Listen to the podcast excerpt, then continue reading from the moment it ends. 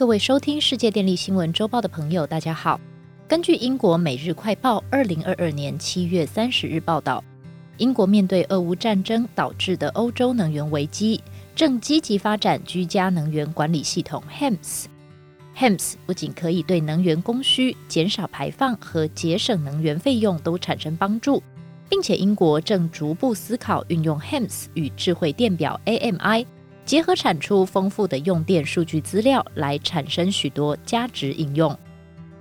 HEMS 关联的设备包含智慧家电、电能管理界面、通讯设备、无线感测器、电动车充电设备、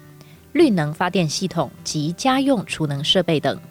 架构主要是将家中的各类家电利用资通讯技术串联起来，透过管理系统界面监控、分析数据。并进行调节管理，甚至如果家电是传统的非智慧家电，也可以透过智慧插头转接达到调控智慧化。而这种设备费用大约落在十二到十四英镑，也就是大约四百四十到五百元新台币左右。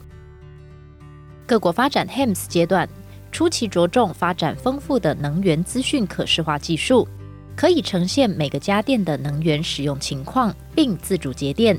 随着资通讯技术进步，更可以跟随能源市场价格在一天中的波动情况，自动调节设备使用最佳时间，并提出节能策略建议，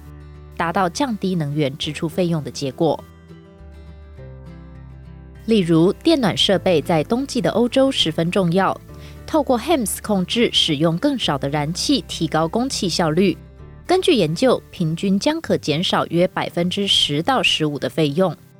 自动化将洗衣机、洗碗机等运行延后到稍晚一点的时间。透过行动感测器，当屋内没有人的时候，可以自动关闭暖气。每天在用电高峰时段关闭冰箱几分钟。研究指出，透过 HEMS 调节家电使用时间。如此可以再削减约百分之五的能源费用。同样的方式也可以应用于调控电动车在非高峰时段充电。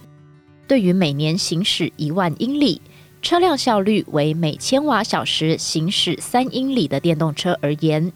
充电成本约可降低高达百分之七十三，或每年约七百英镑。除此之外，HEMS 还可以根据家庭能源使用习惯进行分析，提出降低能源支出费用的建立策略。例如，适时提醒用户不要让电视等设备处于待机状态。在英国有设置 HEMS 的用户，可以像信用卡账单分析消费习惯一样，将能源项目分为八类，包括加热、洗涤、制冷、热水、娱乐。烹饪、电动汽车充电及其他类别，方便用户随时检视能源使用情形，甚至还能产出能源效率证书，让用户可以当做措施或补助的证明文件。以上是报道中说明 HEMS 在英国目前的发展重点摘要，而台电公司对于 HEMS 发展，自二零一七年起持续透过能源管理示范场域。如凤山智慧绿社区、智慧女子宿舍能源管理示范计划、智慧家庭能源管理情境展示区等，宣导鼓励用户自建并参与能源管理。近年来，为扩大推广力度及增加能源管理服务市场发展，更在二零二一年八月推出推广家庭能源管理服务合作宣传办法，鼓励各界提出合作计划。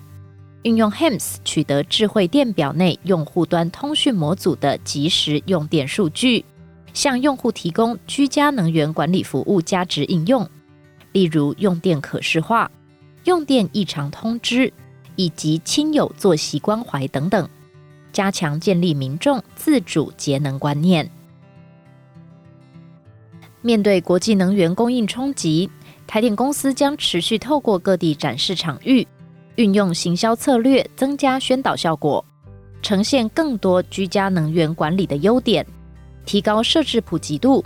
并借了解各国电业发展服务内容及商业模式，找出最适合国内能源应用市场的发展做法。除此之外，近年更参考国外电业与企业策略联盟。除此之外，近年更参考国外电业与企业策略结盟经验，持续合作研析运用 HEMS 提供多元性价值服务，如防灾、生活照护、用电视觉化及提供家电故障检测等，希望可借此改变用户的用电行为，减少电力的浪费，并达成节电效益。提升用户端节能与智慧生活的意识，让能源运用更有效率。以上是本周世界电力新闻周报的整理报道。